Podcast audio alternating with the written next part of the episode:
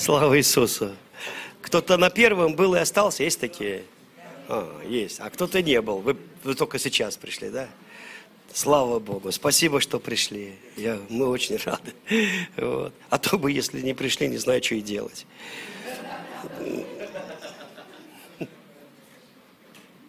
Как один проповедник сказал, вы знаете, почему вы меня слушаете? Потому что меня Бог помазал. Я такой думаю, да ну тебя. Никто бы не пришел, ты сам себе проповедуй.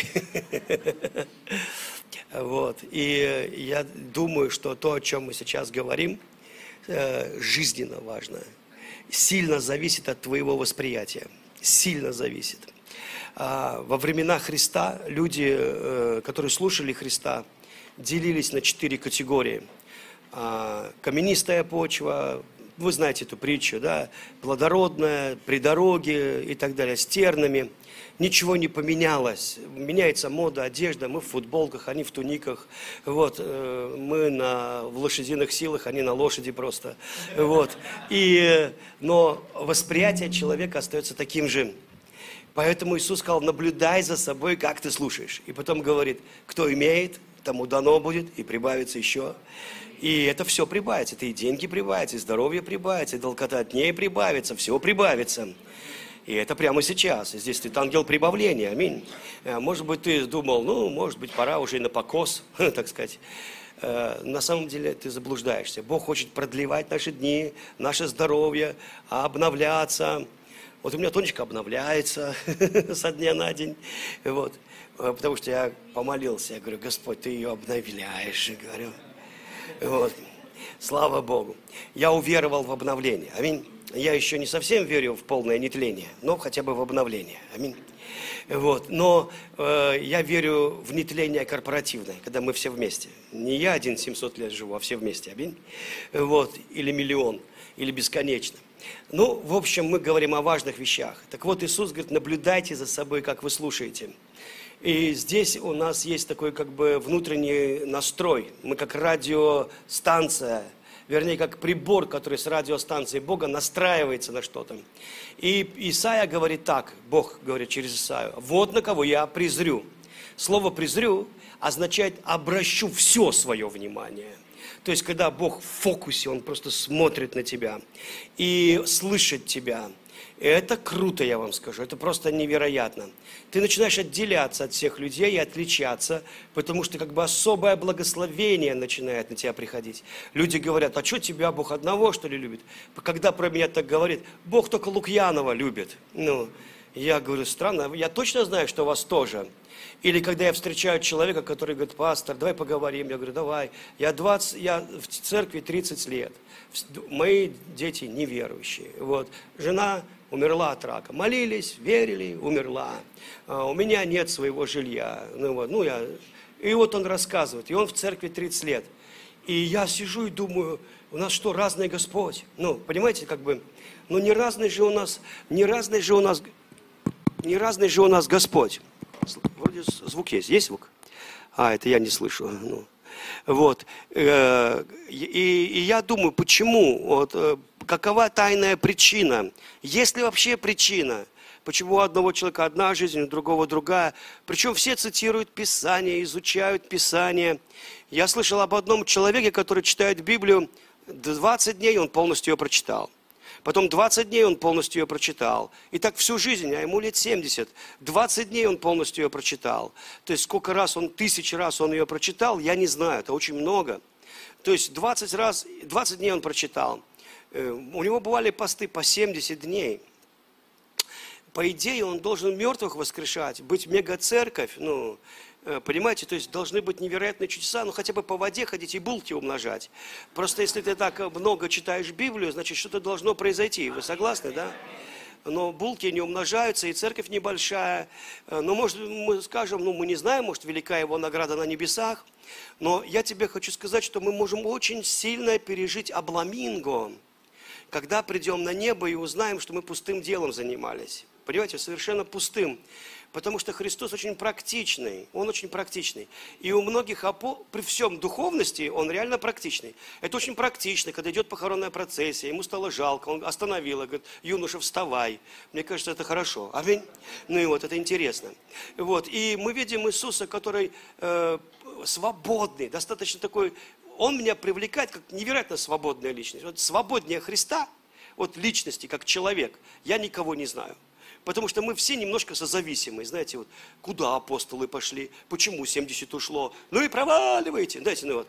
Ну, то есть у нас часто нами движет какие-то чувства не те. У Иисуса не было вот таких вот заморочек каких-то. Есть тайна этого. Аминь. Мы к ней подкрадемся сейчас. Ну, например, он говорит, ребят, я хочу помолиться, один побыть. Вы берите там лодки плывите на ту сторону, я вас догоню. Вот. И они вообще не понимают, как так можно, лодок мало, сейчас все уплывут. Вы, вы же знаете, мы даже в самолет заходим организованно все сразу. Ну его, то есть э, вдруг не будет места для сумки. Ну, во всяком случае, я так ну, ну, перестраховываюсь. Я не хочу, чтобы она у меня в ногах стояла 4 часа. Вот. То есть мы не очень доверяем Богу. Мы торопимся все время, да, и так далее, суетимся. А Иисус как будто вот живет на своей волне, говорит, я хочу помолиться, вы идите. Я бы сказал, Иисус, ну извини меня, а там, а там не было таких ашев. Это лодка Иисуса, никто не трогайте. Это сейчас парковщик нам, брат, охраняет парковку, чтобы нам с пасторами хватило, знаете, ну, парковки хватило. Вот, потому что в некоторых церквях об этом не заботятся, и потом пастор едет такой, ну да, ну, аллилуйя, да, где что, в каком квартале, да. И вот, кто такой, весь потный прибежал. Я говорю, вы позаботьтесь о пасторе, ну, чтобы у него парковка-то хотя бы была. Я понимаю, денег жалко, но парковку-то можно, ну вот. Ну, шучу. Ну, ладно. И, короче, Иисус такой живет, как на своей волне. Совершенно в свободе. Совершенно не... Ему говорят, тебя Ирод хочет повидать. Это политический деятель, ну, самый главный в Израиле, да? А он говорит, ну, скажите этой лисице, я занят. Ну, и вот. Вот, и, и как бы это вообще только свободный человек, так можно сказать. Потому что если бы меня Ирод позвал, я бы сказал, так, Тоня, где наш галстук, где пиджак, так сказать, когда, во сколько, ну вот, и так далее. То есть, ну, мы как бы, мы живем в зависимости от мнений людей, понимаете, да? И часто это нас же заставляет контролировать других людей, манипулировать ими. И мы как в животном мире – знаете, в животном мире есть три вида существования. Если ты хищник, ты догоняешь. Если ты добыча, ты убегаешь если у тебя ноги быстрые, понимаете, да? А если ты не хищник и бегать не умеешь, то прикидываешься ветошью, маскируешься. Вы знаете, вот как бы тебя нет, знаете, так не заметили. Это в армии любит делать. Где там все, так раз все замаскировались, знаешь, так слились с предметами, ну вот в армии маскировка это один из самых важнейших способов искусства выживания. А? Ну, вот. И когда главные хищники в любом случае. И поэтому, но Иисус не из животного мира, вы понимаете, да? Он был очень свободным. И вот эта свобода его, она привлекает невероятно, просто невероятно. Все люди мечтают о свободе. Фридом, фридом с плакатами. Женщины за свои свободы, что мы тоже мужики, мы тоже мужики. Ну, а некоторые мужики, мы тоже бабы, мы тоже бабы. И они, они, они ищут эту, знаете, свободу, но, но как бы заходят в новые формы рабства. Просто в новые формы рабства. Вот, обнаруживают. И иногда даже клетка, атеистическая клетка а, и христианская, это был короткий переход из одной клетки в другую. Вы понимаете, где человек тоже сел в своей религии и все это запрещено, это нельзя, это то, это то. Не-не, радости никакой нет. Даже в миру хоть пивка попил, порадовался. Здесь и пивка не попить, осталось только жрать и фотографироваться. Единственная заповедь, которая нам разрешена. Но по сути, э, заповедь, которая нам разрешена, да. Но Бог хочет, чтобы мы были свободными. Скажи, свободными. Свободными. Ну и тут же мы подразумеваем независимость от людей. Знаете, такую вот свободу. Это я босс, а они подчиняются. Вот только босс по-настоящему свободен. Я спросил у моего отца когда-то, говорю, папа, а что ты начальником все не становишься? Тебе же говорят, вступи в партию, будешь директором завода. Он говорит, не надо мне это, говорит. Я лучше буду в командировке. Ему нравится, знаете, отдел снабжения. Э, и то не начальником отдела снабжения, а того, кого посылают в командировке. Ему нравилось, там, знаете, этим шоколадки подарил, этим то, привез, добыл был, и на ковер тебя не вызывают. Вы понимаете, не ругают. Такая безответственность. Вот, свобода. Ну, не, чем больше у тебя титул, тем больше ты обременен. И самые часто несвободные люди – это люди власти. У них вообще нету свободного времени. Вот у вас еще есть выходной, а вот у чиновника нет. У губернатора нет выходных. Несколько лет я вам наугад это могу сказать. Ну вот. И, на лыжах, думаете, катается? Это по нему на лыжах катаются. Вы понимаете? То в основном люди у власти, это как ритуально-обрядовая личность, которая просто должна быть там, должна быть тут. А если еще где-то в стране наводнение, а если еще где-то случилось, а там пенсионерам что-то не нравится, а здесь там это, а тут дорогу раздолбали, потому что те, кто ее делали, уже ее раздолбали. Ну и вот. И, ты, и короче говоря, там нету вообще жизни. Вот даже нет выходных а мы еще их проклинаем. Вот они там ничего не делают. Да с тобой сделаешь, вы понимаете. Мы все караси из одного водоема. Ну, мы просто думаем, что, знаете, вот они обворовали, а сами. Мне, знаете, бизнесмен говорит, очень трудно найти человека в кондитерке, чтобы эта женщина не сперла маргарин. Понимаете, очень трудно просто найти честного человека. У нас в стране найди честного человека, он поднимется по, лес, по лестнице до определенного уровня, дальше ему нельзя. Ну и вот, то есть, ну, шучу, конечно. Ну, то есть, очень трудно.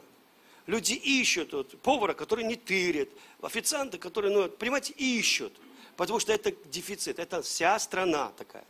И когда мы говорим, вот эти власти нас обворовали, да ладно, просто вот ты туда не пришел.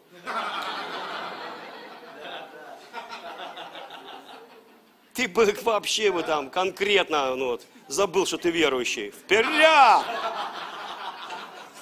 Открылись возможности. Ну и вот, вы понимаете, ну, ну как бы, э, по сути, ну, свобода – это не поднятие вот в лестнице иерархической, это не увеличение автомобилей, понимаете, да? Это не увеличение комфорта. Один человек, он он летчик был, вот, и как летчик думал, ну, всегда, а его жена за него молилась всегда. И она молилась за него, а ему вообще не интересовал Иисус Христос. Ну, вообще. И он считал себя атеистом. То есть, ну, никак.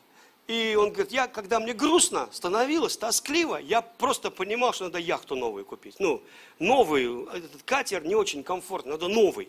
Потому что это вот из-за этого у меня. И у него было несколько спортивных автомобилей. Ну, понимаете, то есть несколько. Потому что ему казалось, что ему грустно, тоскливо, потому что ну, этот автомобиль уже надоел. Вот. Надо обновить ощущения.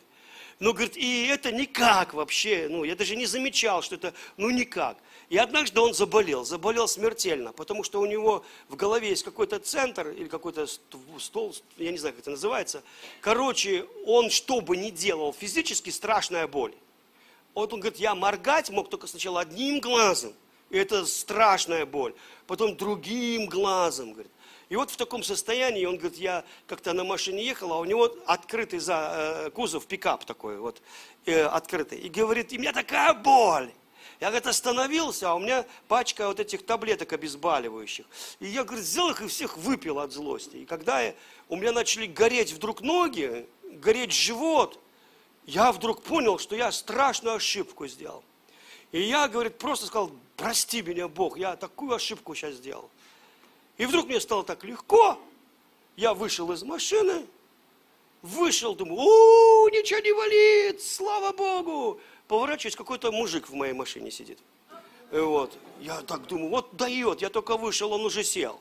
Пойду с ним разберусь. Смотрю, еще и спит на руле. Подхожу, а это я. Это мое тело. И тут я понял, что я вне тела. Да дошло. Я начал подниматься вверх на 30 метров. Он говорит, как пилот, на 30 метров я видел, что 30 метров, потом еще 30, 60 метров. И я видел окрестности, все окрестности. Я видел а, ящик с инструментами в моей машине, вот, ну, в, в, в кузове. И, говорит, и потом, говорит, я поднялся на 300 метров. И я, говорит, хорошо разбираюсь в расстоянии, на высоте.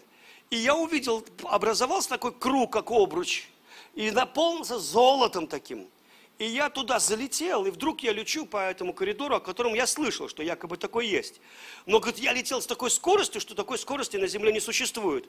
И ну, меня шокировало, что не было звука, ветра, потому что если скорость, должен быть звук, ветер. В общем, он думал, как летчики думают. И вдруг, говорит, я на этой скорости вылетаю, говорит, на, на лужайку зеленую, становлюсь ногами, я думаю, при такой скорости я должен быть еще, знаете, там же еще есть вот это вот, когда еще пробегаешь какое-то время от такой скорости. Но я сразу встал. И я был восхищен просто красотищей. Такая, говорит, сочная трава, такие, говорит, красоты. А в другую сторону смотрю, а там трава жухлее, жухлее, совсем желтая, коричневая, черная, горелая. И яма такая под землю куда-то. Я, говорит, туда подошел, заглянул, а оттуда смрад миллиардов, наверное, трупов. Вот такой трупный запах, вонючий такой. И смотрю какое-то существо, которое, говорит, я ни в одном фильме ужасов Голливуда не видел такую тварь. Она, говорит, ползла ко мне с большой скоростью и называла мое имя. И самое страшное было, что оно меня знало, а я-то его не знал вообще. И оно знало меня полностью, вообще знало всего меня. И я видел, что оно меня знает, зовет по имени. И говорит, и я, оно вылезло наружу, и у него был такой, как коготь. Я, говорит, отвернулся, я даже не мог шевелиться, но я отвернулся, этот коготь мне в спину вонзился. И я закричал, Иисус, спаси меня, вот так. Спаси меня, Бог! И говорит, и вдруг три звезды такие горят. И они с огромной скоростью летят ко мне. Они приблизились молниеносно. Я еще подумал, как они остановятся с такой скоростью. Но они встали четко, это было три ангела в телах. Такие, знаете, как в телах. И это существо от света этих ангелов, оно обратно в бездну туда уползло. Испугавшись этого света. Они меня обняли, и говорит, я ощутил мир, безопасность. И от их любви, которая исходила их, я а, а, а с одним, говорит, поздоровал, поздоровался. А и говорит, ну это было некорректно. Э, я понял, что некорректно, я начал убирать руку, но любовь в виде меда густого, золотого света и меда, эта любовь была липкой, она, говорит, тянулась, пока не оторвалась к нему обратно. Они меня привели в тронный зал. Я видел много залов. Я разные видел залы. И там меня встретил Иисус. Он смотрел на меня с такой любовью. И он достал книгу моих дел, книгу моих дел. И мне стало так грустно, так тоскливо вообще. Я такую, я, мне так больно стало. Иисус с тоской и грустью тоже смотрел на меня и с любовью одновременно. Он посмотрел на меня так и говорит, это твои дела, сын. Это было, говорит, книжка из двух страничек, как дешевое меню ну, в забегаловке, где там три выбора, знаете, есть там вам бургер такой или бургер такой? А что у вас еще? Бургер такой или бургер такой? Ну вот, соедините их вместе. Ну вот, э, ну сделайте из них какую-то, не знаю, там комбинацию. Вот, там не было дел, ну, там было очень мало. И говорит, и я так захотел вернуться домой, чтобы все исправить, и чтобы наделать столько дел – чтобы столько дел наделать, чтобы ангел, четыре ангела тащили книгу моих дел, чтобы Иисус не мог прочитать. Настолько их много. И говорит, мне очень захотелось. И Бог, говорит, вернул меня. И он, он сидит совершенно новая тварь во Христе Иисусе, со светящимися глазами, полными надежды и радости. Потому что пока ты жив, пока ты жив, да, у тебя есть возможность. Но у нас с вами здесь тоже есть такая проблема. Мы думаем, что дела это какие-то вот должны быть великие дела. Вы со мной? Ну, какие-то очень великие дела. Ну, дела должны быть очень великими. Вот смотришь на некоторых пасторов, вот э, великие дела, там огромная церковь, там, или там э, строят здания, крутые здания. Да? И особенно у нас у харизматов, на, нам надо что-то наделать. Вот почему я уверен, что Петр был основателем харизматического движения. Потому что, когда он увидел Моисея, Илию, да, Бога Отца, он просто раздался вдруг из кустов голос Петра. Никто не ожидал. Это, знаете, такое, а построим здесь стрекущие. Ну, апостольский центр или что-нибудь еще. Ну, надо. Потому что вот эти все духовные переживания надо в здание поместить, понимаете, надо что-то найти. То есть, и это нормально. И, кстати, мне Бог сказал, что вы должны начать строить здание. И Он подхватит вас, вам надо. Он говорит, вам уже сейчас надо это делать. Я тут сидел, он говорит, скажи им, я подхвачу их прямо на пути их дел. Если у вас нет земли, обретайте землю. Вы увидите, что вы начали. Вы, вы увидите, время все равно пройдет. Понимаете, все равно. Если вы сразу ждете миллиард, то я вам не советую это делать. Я никогда не строил с деньгами, я строил без денег. Вот. Да, без денег. Ну, 5 тысяч рублей. Это на дом хватит? Только, только дурак будет с 5 тысячами рублями строить. Ну вот. Даже мой сосед неверующий, который, а, да, да, да, да. Он так говорит еще классно, мне нравится. Сергей! Я, знаете, пилю циркуляркой бревно. Ну, бревно там хотел выпилить. А он такой, я сейчас я помогу. С крыши спрыгивает, приходит такой, и дым как повалил из циркулярки. И Тонечка выходит, Сережа, вы сожгли циркулярку? Он такой, хоть мне ее в руки. Я такой, раз. Стою с циркуляркой, дым валит, дым валит такой. Я говорю, Тонечка, это как бы ее сожгли? Ну как сожгли? Немножко задымилось. Смотрю, где он, а он уже на крыше опять. Я думаю, как он туда забрался с такой скоростью? Я тебе, я тебе помогу. Вот так. Ну, ну он классный. Он и то построил себе дом. Я когда начинал, он там в палатке жил. И он, у него нет бизнеса, у него заправку там он вставлял этот. Я не знаю, откуда он деньги берет. У него, у него всегда есть какая-то женщина, и он строит дом. Некоторые не знают, как жениться. У, у него у, вообще, у него веры больше, чем у христиан. Вот.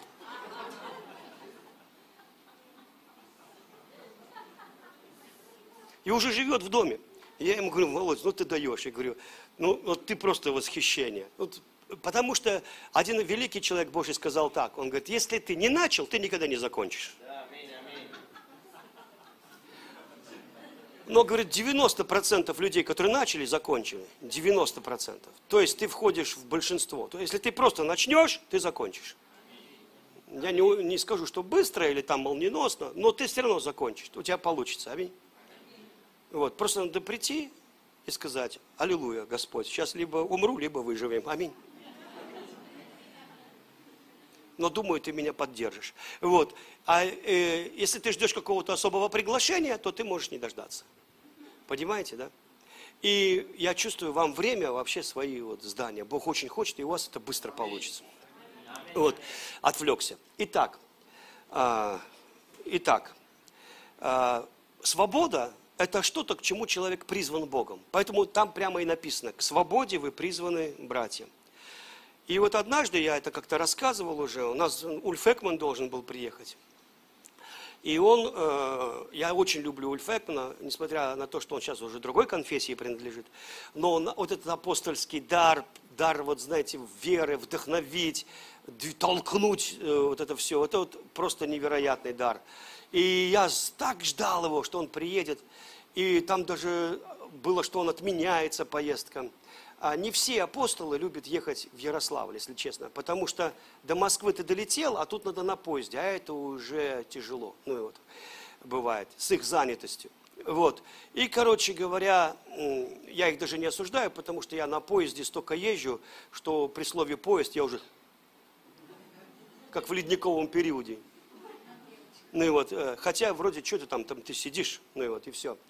Но когда ты каждую неделю там сидишь, ну, а, ладно, а когда целый год каждую неделю там сидишь, а когда несколько лет там сидишь, знаете, и вот, а Карл Густав, он наши аэропорта выучил все плитки в аэропорту в то время, когда они еще были стрёмные, эти аэропорты, ну вот, очень стрёмные. Это сейчас они такие цивилизованные. Вот, но бывает устаешь. Ну, нельзя так говорить, потому что мы не утомляемся и не изнемогаем, вот, но немножко бывает. И вот э, все-таки говорят, Ульф приезжает, слава Богу, я на первом ряду, уже сижу на кончике стула, жду проповедь. Вот. Ульф проповедует о том, что важно благословлять имя Бога. Проповедь не харизматическая, я бы сказал даже Э, половина людей не понимают, о чем он говорит, ну, потому что она не харизматическая. Потому что мы харизматы, мы понимаем свою линию. Знаете, у нас мы уже привыкли, о чем проповедует. Вот, если кто-то о чем-то другом, мы переживаем за него. Ну, вот, не отбился ли он от стада. Вот. И и по сути, вот он проповедует, что надо благословлять имя Бога. Я сижу на кончике стула, слушаю Ульфа, и вдруг Господь вот так вот подходит ко мне, близко, как я к Сергею, пастору, и говорит мне, наклоняясь, а чего ты хочешь? Вот так. Я вообще этого не ожидал. Я проповедь слушал. Причем на тему мы разговаривали с Богом к проповеди, не имеющей никакого отношения. Я замечал о нашем Господе, что Он все время живет на своей волне. Только на своей, да. Вот, и зовет нас в нее. У него вообще такая есть дурная привычка не слушаться меня когда я что-то хочу. Но в основном он отвечает на наши нужды. Правда ведь? Вот. Но иногда он делает по-своему. И он говорит, а чего ты хочешь? И я начал говорить, потому что в моей конфессии надо что хотеть? Чтобы люди спасались. Правильно или нет? Вот, и поэтому я говорю, я хочу, чтобы у моих учеников были ученики э, Богу. Я искренне хочу, чтобы у моих учеников были ученики. И потом я подумал, я не буду таким лохом, как тот царь, который три раза из лука всего выстрелил, а надо было хотя бы пять. И так как здесь Господь, я ему скажу все. Я говорю, и чтобы у этих учеников были ученики, и чтобы у тех учеников были ученики, и чтобы ученики у тех учеников были ученики, и чтобы у тех учеников... Я решил говорить, пока планета не спасется. И Господь прервал меня, прервал меня на вот этом моем э, моли, э, просьбах вот так вот рукой. Э, нет, нет, нет, нет, говорит. Чего ты хочешь? И, о ужас! Дело в том, что пока Бог у тебя не спросит, ты реально живешь неосознанной жизнью. Тебе кто-то объяснил, чего ты хочешь. Объяснил это местами Писания. И теперь ты знаешь, что ты хочешь. Раньше ты, не, э, раньше ты хотел, но забыл, чего ты хотел. Потому что тебе долго объясняли, чего мы сейчас все вместе хотим. А если ты не хочешь того, чего мы все вместе хотим, то ты либо Бога не любишь, либо людей не любишь. Вы понимаете? Знаете, что я вам прочитаю одну главу из моей книжечки, можно? Я ее, это, сейчас, просто моя книжечка так и называется. Так, одну главу всего, хорошо? Она короткая. Угу, сейчас, секунду, найду. Это черновик, там все неправильно. Называется «Азори здесь тихие». Есть другое название, а зомби здесь тихие. Но это будет радикально, это другая глава. Ну, вот.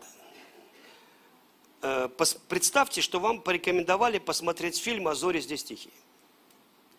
Вы посмотрели и были очень впечатлены. А потом вам говорят, что в следующие выходные надо еще посмотреть. Вы говорите, а я уже видел. Там есть глубина – отвечают вам, вы многое не заметили. Хорошо, и ты смотришь еще раз. Потом тебе говорят, что этот фильм необходимо смотреть хотя бы раз в неделю, потому что это очень важная картина. И где-то через год просмотров ты говоришь, я не могу смотреть этот фильм. Я уже все знаю. Но тебе говорят, что это не просто просмотр, это посвящение.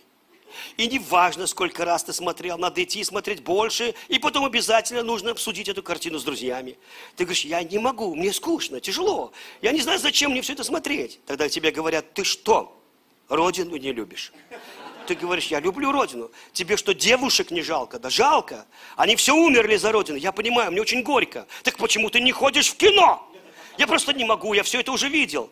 Ты не рад, что мы фашистов победили? Очень рад. Почему же ты не хочешь? Мне уже все обрыдло. Что значит обрыдло? Может, ты с фашистами заодно? Нет, что вы, я, я не люблю фашистов. Я просто уже все это знаю. Но многие это еще не знают. Если ты не будешь посещать кинотеатры, другие с тобой тоже не будут. Кинотеатр закроют, и тогда никто не сможет смотреть фильм «А зори здесь тихие». И если ты не купишь билет, другие не купят билет. Кто тогда оплатит работу вахтеру? кинооператору, директору, уборщице, кинотеатр закроют из-за того, что у тебя не было совести и нет посвящения. Страна не увидит фильм «А зори здесь тихие». И, а ты говоришь, ну можно, я билет буду покупать, а ходить в кино не буду. Хорошо. Если тебе тяжело, не ходи, но билет покупай. Вот так примерно с церковью. В настоящей церкви не должно быть скучно. Там много радости, переживания вечного и вечно нового Бога. Всегда живого, счастливого слова. И нельзя свою скукотень называть духовностью. Истинная духовность счастлива, радостно, действенна. И если уж вышел на сцену, играй страстно, играй честно, играй искренне. А то режиссер скажет, не верю, и остановит спектакль. Кто ты? Однажды меня при, при, пересадили в бизнес-класс. Это было круто, я вам скажу. Когда тебя приглашают проповедовать в церковь, то покупают эконом. А тут в бизнес, не просто в бизнес, в империал класс. Я сел в кресло, о мой бог, это просто космос. Лежа, с одеяльцем, с телеком. Так бы летел и летел вокруг земли. Стюардесса подходит, присаживается на корточки так мягко, вежливо. Как к вам обращаться? А в руке блокнотик, готова писать имя. Я растерялся. Думаю, пастор Сергей не поймет. Сергей Юрьевич не привык. Я замешкался, она ждет. Я говорю, зовите Сережа. Она ничего не стала записывать, дальше пошла. Кто я? Пастор? А если тебе убрать это служение, кто тогда? Я муж Тонечки. А если ты остался один, не дай Бог, кто ты? Я папа. А если бы у тебя не было детей, кто ты? Я, я, я. Вот, вот именно. Вот за это Бог и умер. За это голое, простое я, которое надевает на себя роли пастора, директора, царя, священника, мужа, жены. И когда ты снимешь костюм, сотрешь грим и водворишься у Господа, ты будешь просто Сережа. Помни об этом, Вася.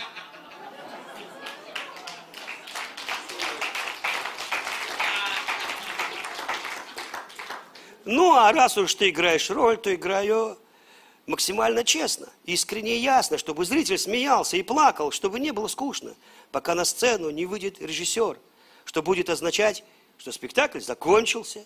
А кто же зритель? А зритель – вся вселенная. Понимаете, мы очень часто думаем, что состояться – это обрести какой-то земной титул. Понимаете? И я хотел, потому что я понимал, что успех – это спасенные люди. Когда Бог спросил, а ты чего хочешь? В этот момент я вдруг понял, о, ужас, я не хочу, чтобы у меня, у учеников были ученики. Хуже того – я вообще не хочу, чтобы у меня были ученики. Вы понимаете, что мы часто живем в каких-то сказках, харизматических сказках, и не живем в истине. А у Бога вопрос, ты-то чего хочешь? Мы ничего не хотим, мы хотим умереть за Родину. Понимаете, мы врем, и нас научили врать в добрые вещи, худые вещи. Из-за лжи нам очень трудно понять вообще, ты-то что? Тебе-то что Иисус вопрос задает?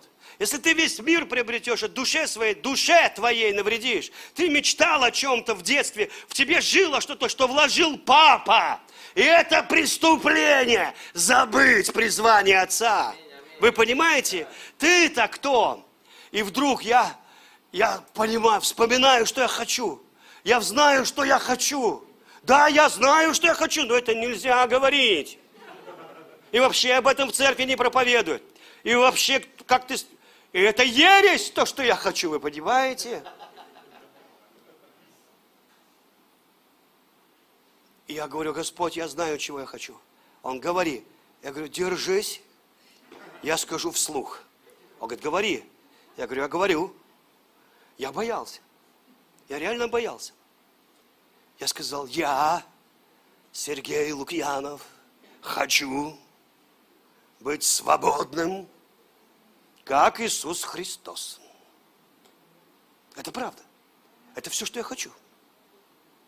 Понимаете? Все, больше ничего не хочу. Остальное – это прилагательное. Тебе-то что, если ты раб? Ты добросовестный раб. У, ты достиг успеха.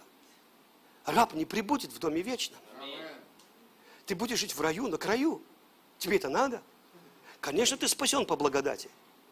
Спасен по благодати. Когда ты придешь на небо, ты даже не, захочешь быть со Христом. Потому что ты тут его не особо любил. И там от него подальше будешь держаться. Как говорится, если выпало в империи родиться, лучше жить в глухой провинции, у моря. Вы понимаете? Потому что, потому что ты не знал его. Потому что за кучей дел, строек и всего остального – множество лозунгов и призывов. Потерялась цель. Чего ты хочешь?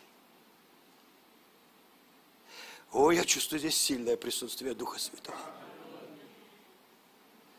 Это тебя любит Бог, что ты это слушаешь. И меня тоже. Потому что все, о чем вы молитесь, это легко дается. В эта церковь может стать многотысячной за неделю. И ты скажешь, я этого не делал, это сделал Бог. Бог говорит, о, ты как ты догадался? Потому что Бог хочет, чтобы у нас было общество свободных людей. Аминь. Он сам свободный. Я говорю, я хочу быть свободным, как Иисус Христос. И вдруг я услышал голос. О, вот так. Я подумал, он скажет, трудного ты просишь. Вот так. Потому что после «О» должно было быть трудного. Но он ничего не сказал. Он сказал «О, с уважением». И тут я ободрился. Я сказал «Да», говорю, как Иисус Христос. И потом наглость такая из меня вышла. А Иисус Христос, что хотел, то и делал, и жду. Потому что это, это, это вообще нельзя говорить, что он, он только хотел, что папа хочет. Бывает, хочешь в туалет, а папа не хочет, терпишь, вы понимаете? Я шучу. Но послушайте, мы думаем, что Иисус, Он не был свободным. Но я вам, дог... подожди, не выключай мозг, я договорю. А Иисус Христос, что хотел, то и делал. И Господь посмотрел на меня и весело сказал, правильно. И я почувствовал, что я угадал. Потому что я об этом не слышал проповеди, я просто угадал интуитивно. Я говорю, дорогой Господь, давай разберемся с вопросом свободы. Он говорит, давай. Я говорю, просто учился в институте. И там одни под свободой имеют другое, третье, третье. А вот что я имею под свободой, и ты скажи, правильно ли я думаю? Он говорит, давай. Я, например, захожу в магазин, я думал, у меня вкуса нет. Потому что меня бывает хотят благословить туфлями и приводят в магазин, где туфли самые дорогие, полторы тысячи рублей стоят. И я, и говорит, пастор, выбирай, что хочешь. И вы знаете, я как бы посмотрел, и не, я говорю, ну, слушай, не надо. Я говорю, ну как бы. Я чувствую, я не разбираюсь в обуви. Ну просто не понимаю, я даже не разбираюсь. Я говорю, не надо. А? Тонечки рядом нет, и это все, я, ну, все они остроносые, все, ну, я не знаю, что это. Ну, вот. Э, но однажды я зашел в магазин, я не знал, что у нас такой в Ярике есть магазин еще до 2014 года. Вот, э, когда кризис, ну, захожу, и вот так вот метров, наверное, семь, я вижу, ботинки стоят. Я такой подхожу, это что-то. Это что-то. Я так взял в руку, такая кожа, знаете, все такое стильное. Я такой смотрю, вау! Потом посмотрю на ценник, 30 тысяч рублей. Я такой думаю, есть у меня вкус.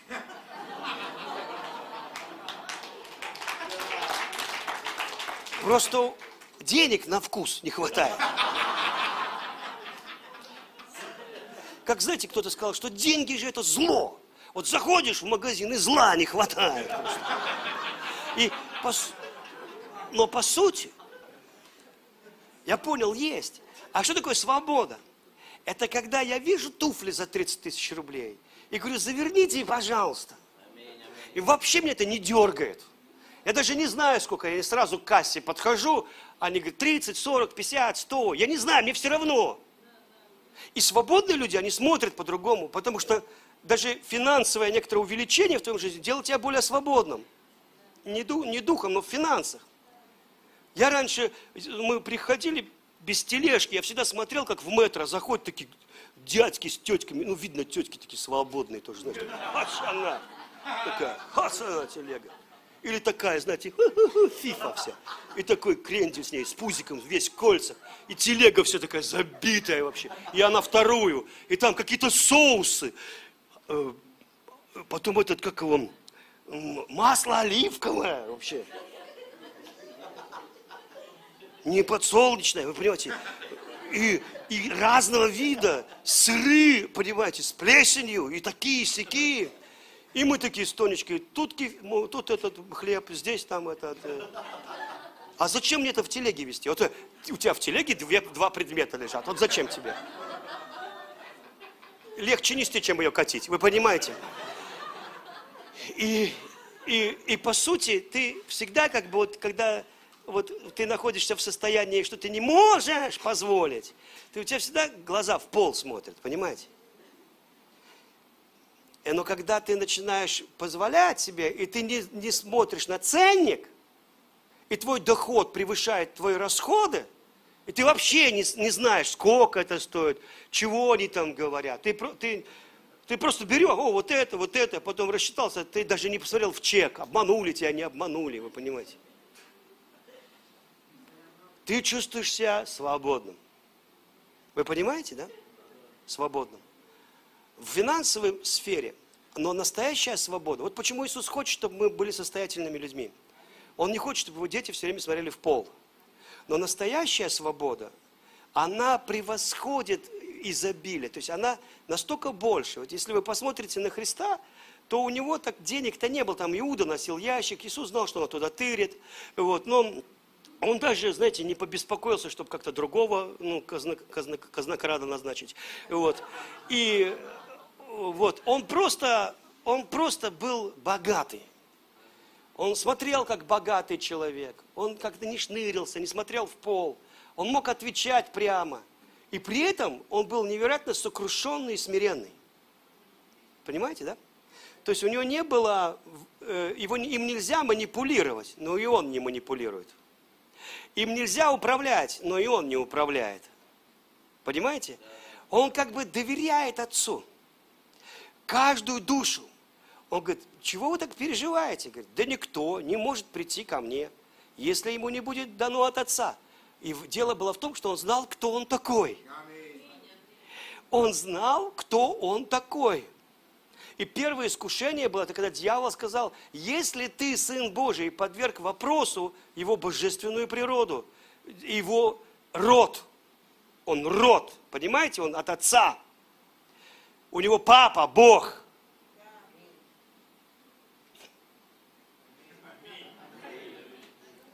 Папа Бог это основание христианского верования. Если это еще не случилось, ты не сильно растешь духовно. Ты будешь как набитый знаниями чердак.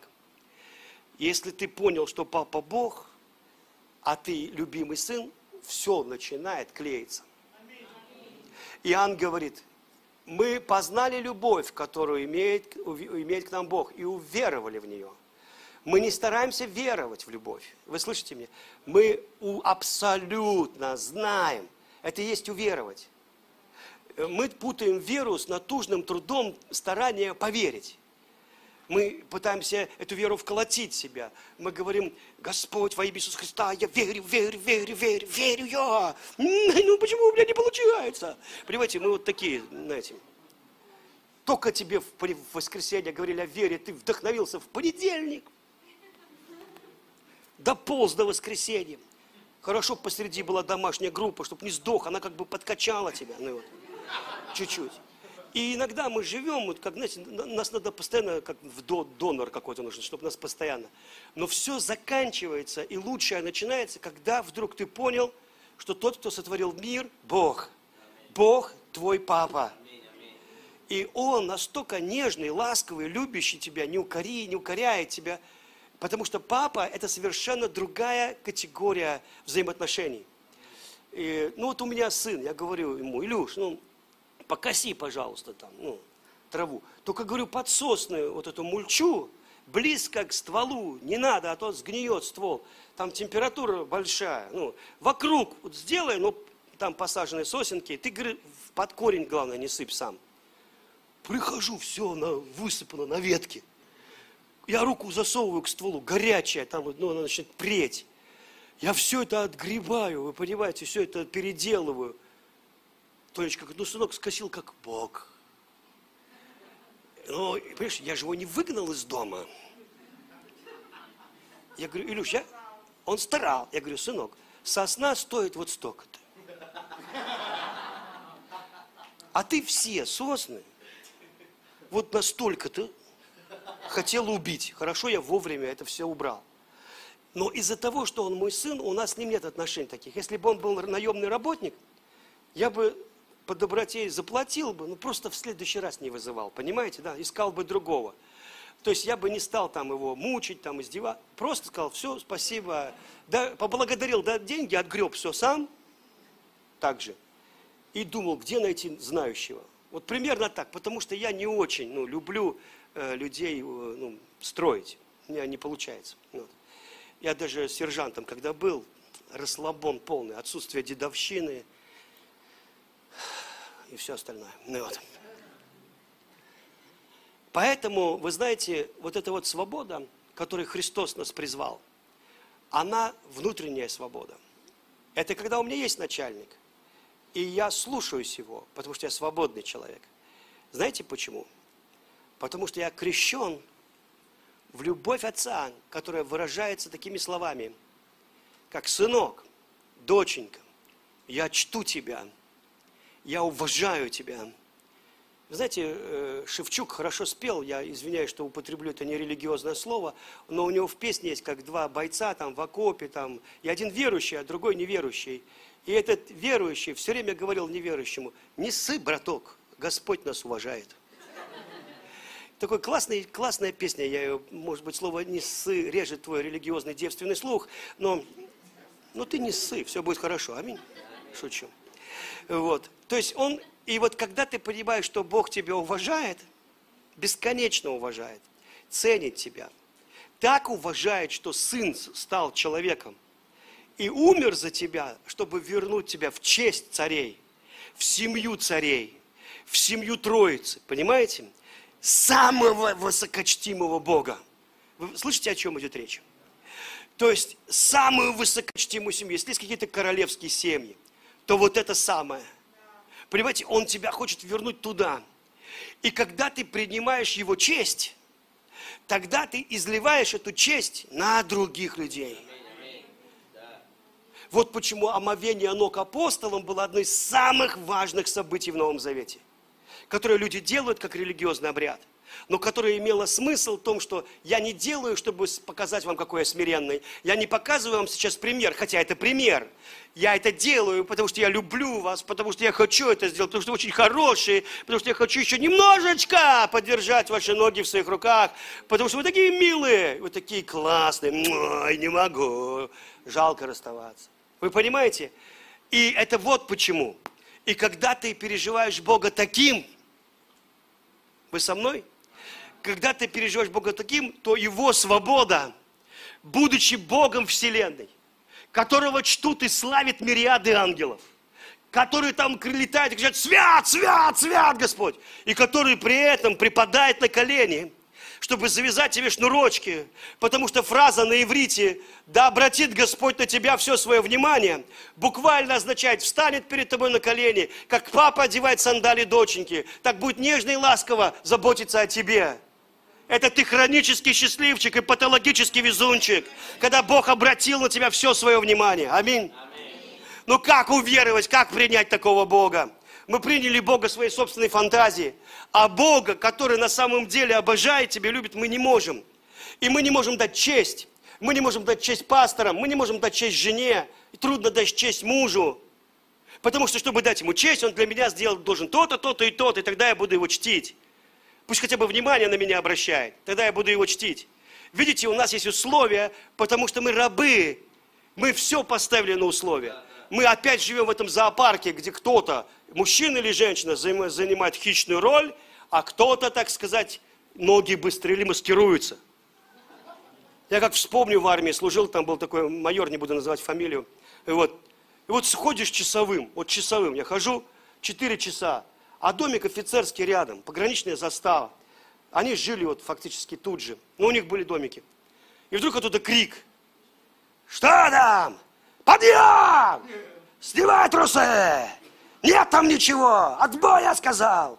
Я чуть не снял, вы понимаете? Я представляю, что там дома, вот. И там кто-то дочку укусил в попу. Ну, и они проверяли, есть там что-то или нет. И его жена выходила из домика, как чокнутая мышка. Она выходила так. Хи-хи. Хи-хи.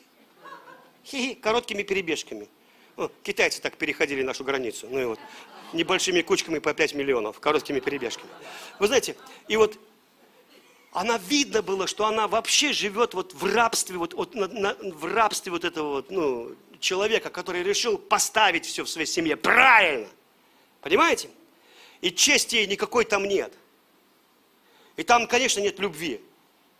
Потому что любовь не живет, вот, в, в, в, не, не, не зарождается в таких обстоятельствах. Там есть такой синдром стокгольского, э, знаете, террористов, э, заложников. что мы любим террористов, потому что сейчас пока они не всех нас расстреливают, а только по алфавиту. Вот. А у меня фамилия на Т, вдруг доживу. Ну, вот. И, понимаете, то есть такой синдром заложника. И мы можем свою семью превратить, жену в заложника, мужа в заложника, наших, нашего контроля, наших манипуляций, наших отношений. Поставить игнор, но игнор кого-то. Молчать, не разговаривать, пока не покается, не одумается. Вообще пост ему от секса, пока не одумается. Ну вот. И это рабство. И прежде всего, человек, который так пытается воспитывать другого, является рабом потому что он проецирует это на других людей. И никогда не может быть счастливым. Никогда. Потому что счастливый только свободный. Свободный человек – это такой человек, когда Иисус говорит, если тебе, римский легионер, поймал тебя, и говорит, иди сюда, жид, иди сюда, жидовская рожа, иди сюда, я тебе говорю. Взял чемодан, понес. И по закону ты должен нести один километр. Но не больше. Ты когда пронесешь километр, скажи, уважаемый, а можно еще один километр? Я смотрю, мы не дошли. Он такой, что? Я еще хочу. Да что, ты хороший? Ты дайте помогу еще. Он такой смотрит на себя. Да не надо, я сам. Нет, нет, нет, нет, нет, нет, нет. Я люблю дело до конца доводить. Опа-на! И весело. И такая радость. Потому что ты свободный человек. А если ты раб, ты скажешь, ничего, я тебя пронесу, я тебя пронесу. Я тебе пронесу, я тебе тухлое яйцо, а потом в окно кину. Говном тебе дверную ручку обмажу. Ты утром, а она, она, вот так. Понимаете, да? То есть мы не понимаем, что такое свобода. Мы думаем, свобода – это отстоять свои права. А свобода – это отдать свои права. И это счастье быть свободным. И Господь сказал, я буду учить тебя свободе. Этому надо учиться. Я помню, мой пастор, он такой, он человек очень, на самом деле он выглядит как босс. Ну вот все думают, что он босс. Но кто его хорошо знает, то я тебе скажу, вот я один раз в лесу заблудился, а у меня есть дар заблудиться в лесу. Я не знал о нем, я просто несколько раз заблудился и уже в себя не верю. Так вот я заблудился, и я знаете, что знал? Что мой пастор – не уйдет из леса без меня. Нет, не уйдет. Я даже успокоился. Не уйдет без Сережи из леса, кто не, не вернется один. Потому что он настоящий пастор. Но он выглядит такой, знаете, вот как, как босс иногда. Он даже когда заходит в школу, все думают, проверка пришла, а он просто за дочерью приехал. Он в Колумбии, мы там целый зал народу, несколько тысяч человек, когда мой идет по проходу. Сразу понятно – царь пришел. Вы понимаете? Он просто идет. Вот, ну, потому что он важный. Но на самом деле это внешне. Но он может оставить все, поехать 800 километров из-за того, что у тебя проблемы. Побыть с тобой, понимаете? И есть вещи, которые ну, мы можем перепутать.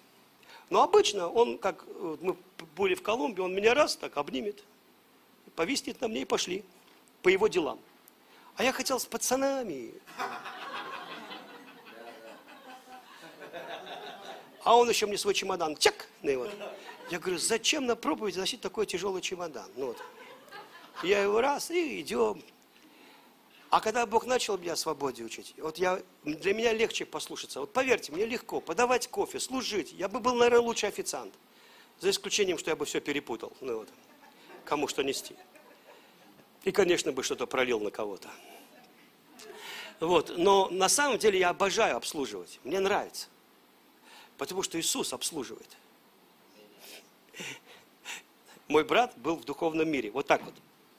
Как эта сцена. Часть ног стояла в духовном мире, а вот а, часть в физическом. А вот здесь стоял Иисус. Я, говорит, лицо так раз, духовный мир, раз, физический. Граница, прямо на границе ну, это может быть видение, и мы не знаем, как это точно, но это была граница. И он говорит, я раз и смотрю, домик такой милый, и человек работает, и он нас увидел с Иисусом, и давай улыбиться так, радоваться так. И Иисус прочитал мои мысли, потому что этот человек это делал как-то нарочито. Ну, знаете, он это делал, Ну так, ну не делают так люди, знаешь, так. А, вот так вот совсем уж стараясь показать, что Он хочет нам послужить и очень хочет, чтобы мы пришли. Иисус так прочитал мои мысли говорит, понимаешь, у вас на земле люди не делают так. А у нас, говорит здесь, все хотят служить. И все хотят являть доброту. Как я, знаете, фантазии, конечно, не обращайте внимания. Попадаешь в церковь, где все являют доброту. Увидели, человек первый раз пришел. Вау!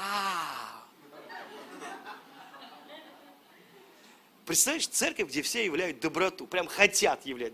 Нас чему только не учили. Вот, ну все, спасать, достигать. Куда, во что? В божественную доброту, куда? Понимаете меня, да? Вы понимаете это? То есть, и он говорит, я был очень, я, я подумал, ну это немножко даже наигранно мне показалось. Но он очень хотел являть доброту. И я, я, вы знаете эту историю, слышал, я просто расскажу, что у нас такая сестра есть, Наталья Ивановна, она уже давно в церкви. А вот когда она опять начнет падать, это значит пробуждение пришло. Потому что первые 10 лет церкви она падала в проходе. Я ей завидовал, потому что я не падал в проходе. Но Наталья Ивановна администратор Волковского театра. Поэтому никто не смел ей сказать, Наталья Ивановна, ну сядь. И, и даже новообращенные, ну, когда шли на покаяние, то надо было перешагнуть через немаленькую Наталью Ивановну. Ну, ну. Надо было перешагнуть. И когда служение заканчивалось, она вставала, ну вот, и все время Дух Святой вот так вот ее ложил. И вот она потом была администратором церкви, и она любила дарить подарки, просто любила. Потому что администратор театра должен дарить подарки. Потому что вот это, кто возьмет билеты в пачку, тот получит водокачку.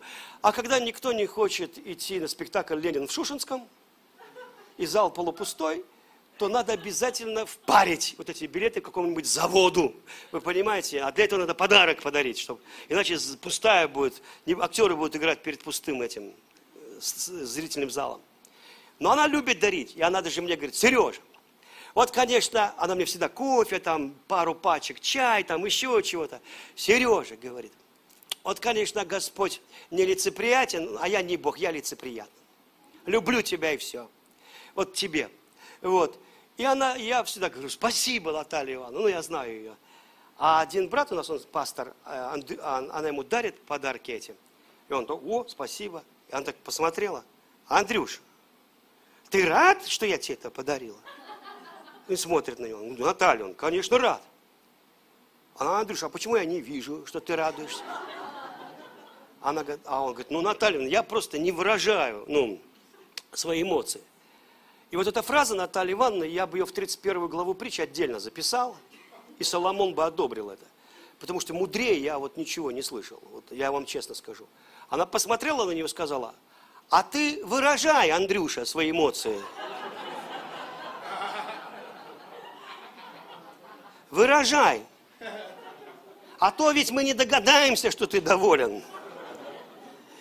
Понимаете, и мы думаем, что и так она знает, что я ее люблю. И так он знает, что я его уважаю. И так мы же уже говорили об этом 10 лет назад. Что повторяться? Ну вот.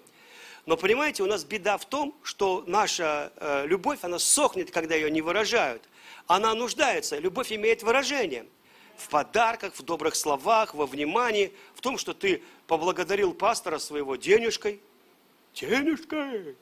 Денежкой, денежкой. Прям взял и поблагодарил денежкой. Ты не просто сказал, спасибо, классная проповедь. Ты подошел, пастор Сережа, спасибо, Бог вас любит, я тоже. Это стоит дороже, простите, что так мало. Ну и вот, Понимаете, когда мы начинаем давать честь, когда честь становится у вас чем-то драгоценным, потому что Бог дает вам честь. Вы со мной? Тогда начинает приходить свобода. Потому что все небо построено на чести. Не знаю, об этом надо миллион проповедей сказать.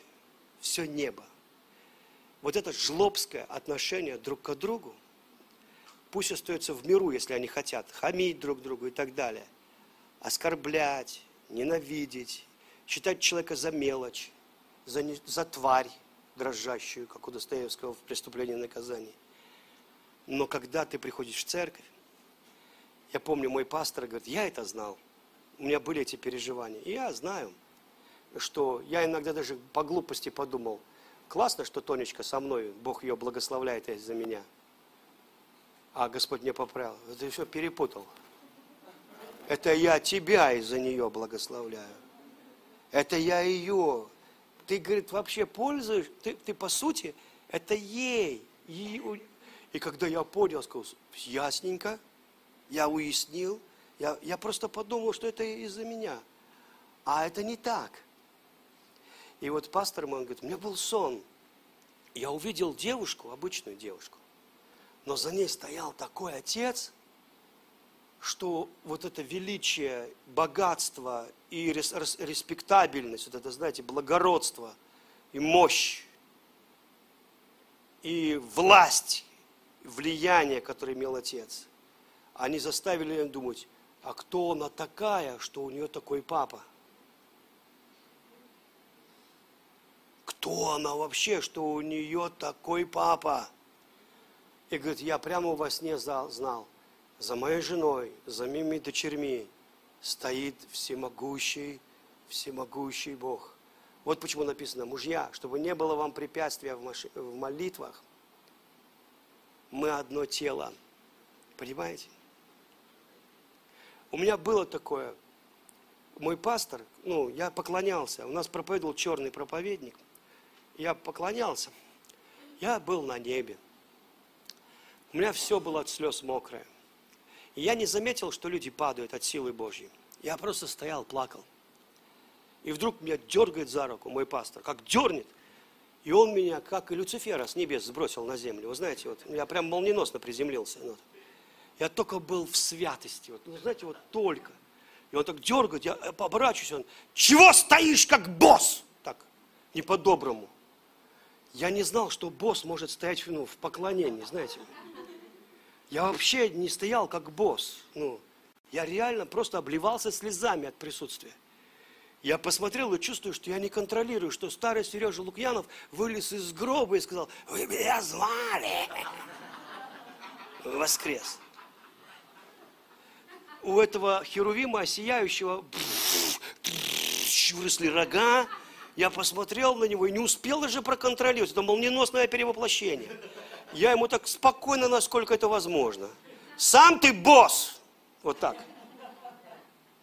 Он так посмотрел, ничего не сказал и отошел. Недолго я был доволен тем, что он пошел. Вдруг голос Божий. Это мой офицер – он имеет право с тобой так говорить, а ты с ним нет.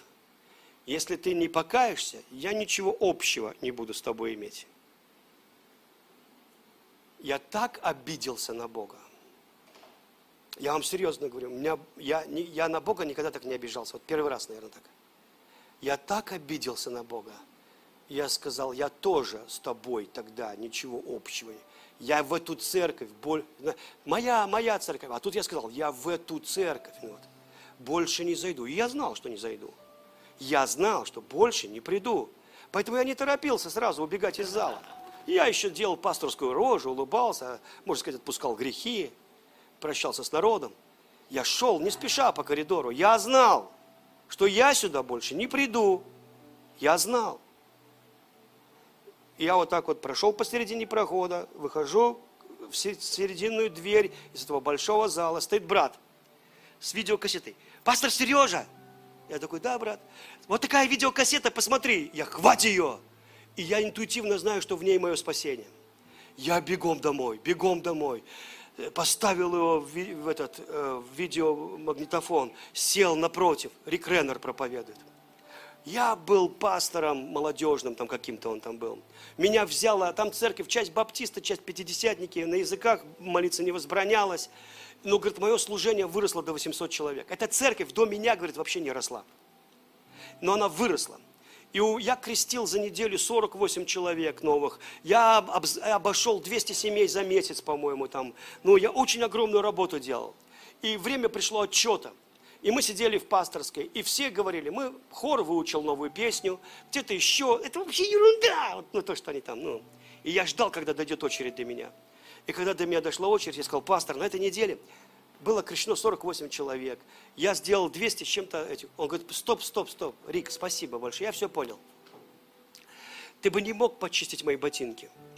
И дает ботинки из крокодилей кожи за 250 долларов. Тех старых 250 долларов. Когда Рик Раннер был молодым. И я почувствовал, как все улыбнулись. Они не улыбались, но они улыбнулись. Они все за меня порадовались прям. И я почувствовал, как у меня планка падает. У меня зарплата в, в неделю 50 долларов. И я не могу даже бензин себе оплатить. А он за 250 баксов, говорит, почисти мне ботинки с крокодилей кожи. Я говорю, пастор, максимально вежливо, но у меня нет машины. Он говорит, хорошо, что ты сказал про машину. Кидает мне ключи, я их ловлю. Он говорит, поедешь и покроешь полироидом мою машину, заодно почистишь ботинки. И тут я чувствую, что я плохо себя контролирую. Я очень мягко, вежливо спросил, что еще для вас делать, пастор? Он сказал, ну, если ты спрашиваешь, то когда закончишь с этим, поезжай ко мне домой. У меня все завалило листвой осенней. И собери все эти листья, там миллиард листьев, говорит. И я знал, что я в эту церковь больше не приду. И я, он через две недели приехал ко мне и сказал, если ты думаешь начать свою церковь, то у тебя ничего не получится, потому что ты слишком молод еще. И говорит, я услышал, начни свою церковь. Через два бесплодных года я понял, что пока я не вернусь, ничего не получится. Я набрал телефон, и мы поговорили. И говорит, и с этого момента у меня был прорыв в жизни. Ты можешь бесчестием или соблазнами своими, потому что ты не свободен. Потому что ты тоже хочешь ботинки, и ты хочешь, у тебя есть свое представление о христианстве, что этот пастор должен быть смирение или что-то еще и так далее. Но ты не свободен, ты как швондер. Ты внутри микрошвондер. Тебе дай наган, и ты раскулачишь. И мы все мечтаем распилить яхту Абрамовича на миллиард маленьких лодочек и раздать человечеству. Послушайте, но по сути – Бог так не думает, как ты. Бог олигарх олигархов. У него нет этого нищего мышления. Он не хочет поделить яхту Абрамовича. Не трогайте богатых людей. Их меньше, чем редких животных в Красной книге. Пусть они будут. Бог говорит, ты меняйся. Что ты смотришь? Почему ты думаешь, что твоя награда будет связана с количеством людей в твоей церкви или еще? В то время, как твой плод – это свобода, мир, радость, а посмотрите на великих людей Библии. Авраам. Вы знаете, что он отец всех нас? Вы знаете, что он отец всех нас?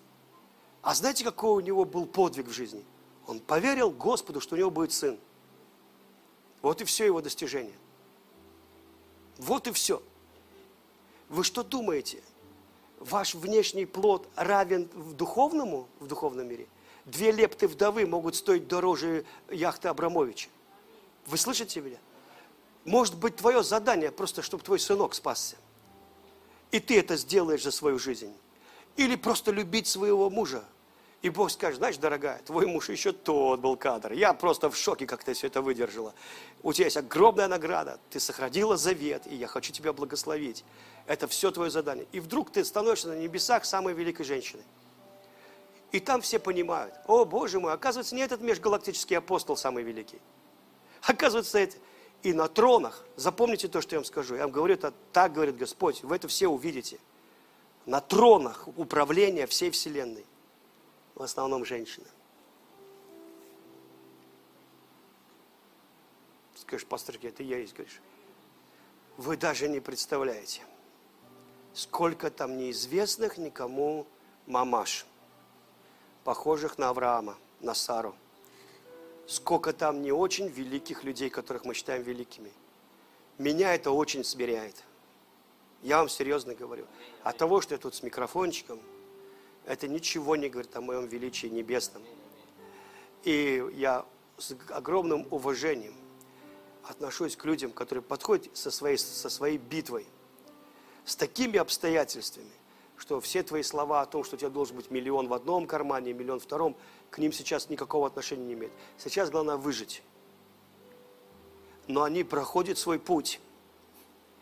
И ничто так тебя не ранит часто, как чей-то духовный опыт, который к тебе не имеет никакого отношения.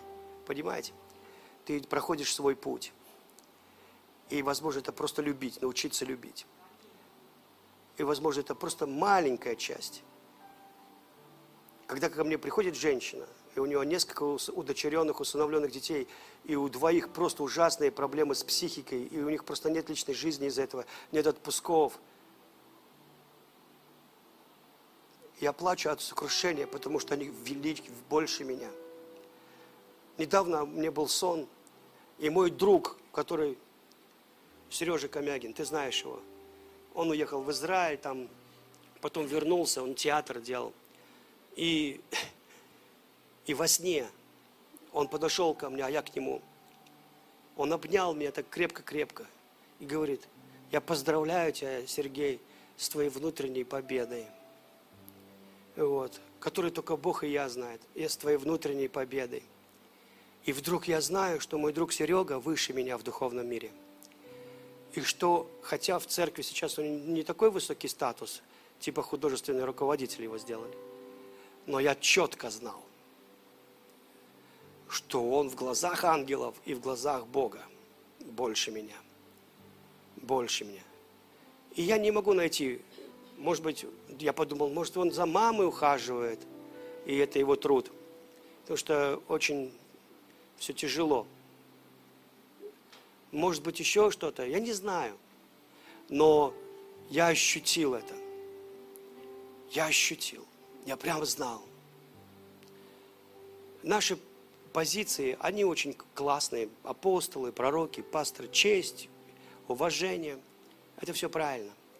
Но я хочу, чтобы мы не проглядели, чтобы мы увидели, как каждый несет свою битву, свой крест – и иногда в глазах Бога это величайший человек. Просто величайший человек. Что? Рав, блудница, кстати, это не фамилия, это ее профессия. Она что-то великое сделала, что вошла, вошла в галерею верующих, туда, где портрет Авраама, Давида. Она просто красную тряпку в окно. Я верю в Иисуса. Что она сказала, я и все мои родственники. И весь комната была забита ерехонцами непонятными, необрезанными, плотно-плотные. Там были некоторые просто даже и не родственники, которые к ней хорошо относились. Понимаете?